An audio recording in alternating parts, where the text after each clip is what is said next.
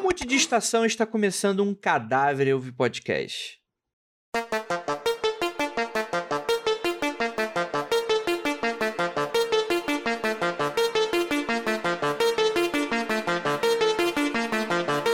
Mar sempre foi uma fonte de mitos e mistérios desde os primórdios da humanidade. Com o passar do tempo, relatos e lendas monstros habitando os oceanos foram, aos poucos, povoando a nossa imaginação, cultura e arte. Mas todas as lendas têm raízes fixas na realidade. Seriam esses monstros reais de alguma maneira? A água recobre a maioria da superfície terrestre. Na realidade, 71% dela é composta por mares e oceanos. A profundeza média deles é de aproximadamente 3.730 metros, sendo que 84% dessa área é maior do que 2.000 metros. Já a máxima profundidade oceânica já registrada é de 11.524 metros e trata-se das fossas de Mindanao, nas Filipinas, no Oceano Pacífico. Nesse vasto ambiente, a vida se espalha com uma abundância, né? Animais marinhos adquiriram as mais variadas formas de acordo com seu habitat. Alguns são muito bonitos, imponentes, majestosos, outros parecem ter saído de um verdadeiro filme de terror. Mas nem todos são conhecidos ainda pela humanidade. Na realidade, apenas mais do que 1% do que existe nos mares é conhecido pela ciência, segundo Lúcia Campos, que é professora da Universidade Federal do Rio de Janeiro, a UFRJ. Com tanto espaço e condições distintas e desconhecidas, é quase impossível não associá-la a lar de monstros e criaturas abissais. Imagine-se como um indivíduo da antiguidade, período medieval, que seja. Imagine agora que o seu conhecimento é apenas aquilo que seus olhos podem ver. Seu mundo era simples, havia o conhecido, que era a sua segurança, sua solidez. Mas também reinava o desconhecido, exemplificado pelo incerto, pelo perigo, muitas vezes rompendo as barreiras do real. Navegar nesses períodos eram, antes de tudo, um ato de loucura, de pura coragem, sempre movidos por descobrir riquezas, explorar novas terras. Sabiam que os mares reservavam uma infinidade de maravilhas, mas também de tormentos e temores. E para desviar desses tormentos, fez-se uso de mapas, constelações e várias outras tecnologias, para a gente hoje poderemos encarar como primitivas, mas funcionavam na época. De certa forma, elas culminaram na que usamos hoje, em nossos modernos aplicativos para celulares, por exemplo. Desse modo, sua versão de mapas era antiquada, recheada de avisos e indicações do por onde ir e quais lugares deveriam ser evitados. Na criação desses mapas, era muito comum registrar o desconhecido, perigo como monstros, criaturas marinhas, saídas da própria imaginação. O primeiro a usar tal recurso foi Cláudio Ptolomeu, do século II da Era Comum, que, após estudar extensos relatos e muita pesquisa na Biblioteca de Alexandria, a primeira grande biblioteca do mundo, dizem, compilou em oito volumes onde fartamente ilustrou com monstros marinhos e criaturas fantásticas. Para se ter uma ideia, dos volumes que estão em exposição, Hoje conta-se 476 criaturas listadas por Cláudio. Pode-se observar que os autores misturaram criaturas reais com criaturas fantásticas, e quando se passou a conhecer mais sobre os oceanos e animais marinhos reais, essas criaturas fantásticas foram, aos poucos, desaparecendo. A partir do século 17, os mapas foram feitos mais detalhadamente, com a evolução cartográfica, e assim as figuras de baleias e outras criaturas avistadas tornaram-se mais realistas. Mapeamentos a partir dessa época mostravam navios predominando sobre o mar, significando que quem exerce o domínio sobre os animais do oceano e das adversidades é na verdade o homem e seus navios.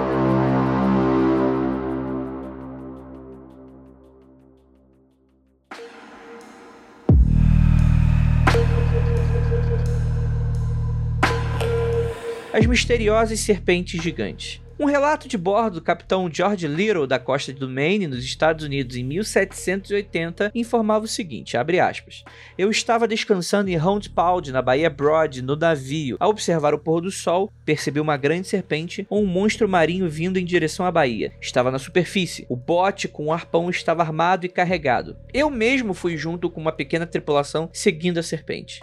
Então, quando estávamos a cerca de 30 metros, ordenei aos marinheiros que atirassem naquilo. Mas antes que pudessem executar as ordens, a serpente havia ido embora. Ainda em 1780, outro caso envolvendo uma serpente foi relatado no diário de bordo do capitão S.H. Saxby, do navio comercial General Cool, enquanto passava pela ilha Wright, a maior ilha do Canal da Mancha na Inglaterra.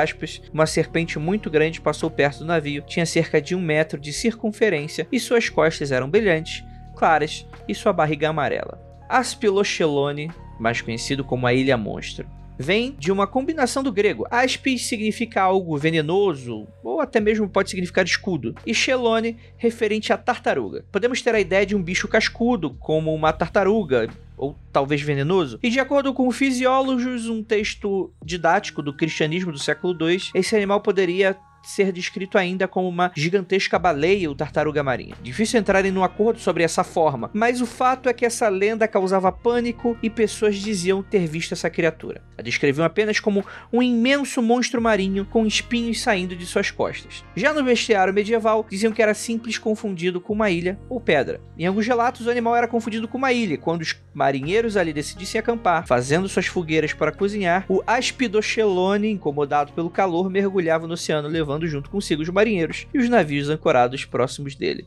Afinal, era um ser mitológico e, portanto, imenso. Outros textos antigos falavam de quando o Aspidochelone estava com fome. Ele apenas abria sua boca, emitindo o odor adocicado que atraía os peixes. De acordo com a descrição, o animal poderia ser uma baleia, já que a tartaruga não se alimentava assim. O mito de uma ilha que submergia e afogava quem nela resolvesse acampar era comum em culturas variadas, como a grega, egípcia, europeia, praticamente uma lenda conhecida em todo o mundo latino, talvez levadas pelos romanos. Curiosamente, criaturas similares aos Aspidecholones são descritos em lendas da Groenlândia, na qual os marinheiros morriam congelados quando o monstro afundava. Para os irlandeses, Zaratan era o nome do Aspidochelone. Para os árabes, era uma das chamadas maravilhas da criação, citando inclusive nas lendas do marinheiro Simba e nas histórias de Mil e Uma Noite. Até no Chile, conhecido como cuero ou ride, é conhecido por devorar qualquer coisa existente que entre em contato com ele, inclusive enganando marinheiros para levá-los à morte. Em um manuscrito alemão consta a lenda de São Brandão, onde o Aspidechelone é chamado de Gesconius. Diz que monges e os santos estavam navegando quando avistaram uma ilha e resolveram acampar para celebrar a Páscoa, e acabaram por adormecer nas costas do gigante. E este, por sua vez, acordou por causa da fogueira do acampamento. Então os monges correram para o barco para se salvarem. São Brandão relata que aquela ilha que estava se movimentando era Jasconius, o monstro lendário. Já temos aqui um folclore nórdico conhecido, Kraken. Esse animal era responsável por naufrágios e toda sorte de desgraças marinhas era o verdadeiro terror dos mares. Suas lendas eram conhecidas a princípio na costa da Noruega, até a Islândia e depois por todos os marinheiros europeus. Ataques descritos como grandes tentáculos envolvendo as embarcações, devorando seus marinheiros, povoando a imaginação de muitos que diziam ter o Kraken mais de 1,6 km de comprimento, sendo que, em termos comparativos, uma baleia azul, o animal marinho conhecido, tinha cerca de 33 metros de comprimento. Mas essa lenda não ficou restrita aos nórdicos, se espalhando por todo o globo. Com as grandes navegações, há relatos de ataques de feras na costa da Angola, por exemplo, e até descrições científicas do animal, dessa vez relatando que tinham 800 metros de comprimento. Coloque muitas aspas nisso, pois essa informação vem de um, bestiário escrito por um bispo norueguês, baseado nas histórias dos marinheiros mas para a época, 1752, era considerado ciência. Acredita-se, no entanto, que o Kraken pode ser uma lula gigante, não sendo maior do que 12 metros de comprimento, ou até mesmo a lula colossal, animal que poderia atingir um pouco mais, cerca de 13 metros de comprimento. A lenda do Kraken é popular até hoje, sendo retratada em diversos filmes, livros, games, como por exemplo Piratas do Caribe, Harry Potter, God of War, Game of Thrones, e até o Cthulhu do HP Lovecraft pode ter sido influenciado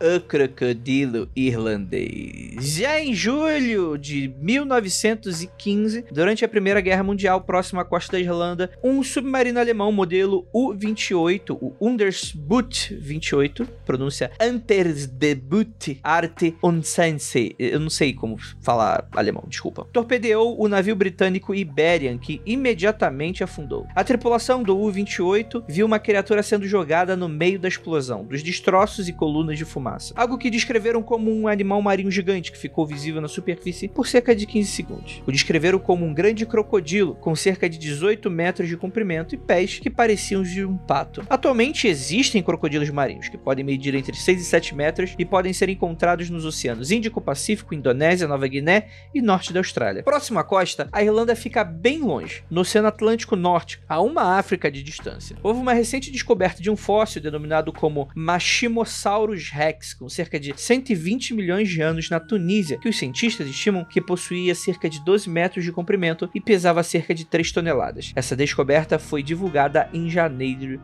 de 2016. Quando o homem desbravou os oceanos, ao menos em sua superfície, o terror do monstro praticamente migrou do terror palpável para o campo imaginário da lenda, onde o inconsciente representa o desconhecido e as adversidades que o guardam. No entanto, com o conhecimento adquirido através das viagens, observações científicas e estudos, o homem teve a capacidade de perceber que alguns desses mitos podem ter se originado pelo contato e avistamento de animais previamente conhecidos. O Asp de Cholone poderia ter nascido de relatos quando alguém viu uma baleia azul navegando vagarosamente nos oceanos oceanos. As serpentes poderão ser tubarões-cobras ou mesmo peixes-remo. Apesar de tudo isso, o reino de Poseidon é ainda hoje lar de muitos mistérios.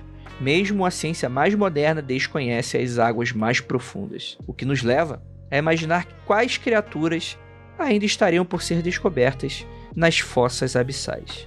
Esse é o desconhecido, e dele nascem os monstros.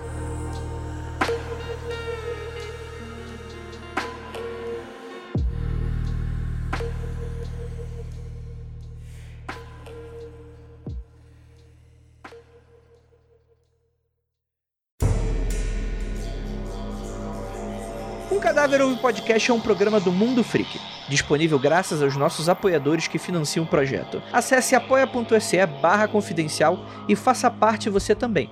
Nos vemos na próxima transmissão.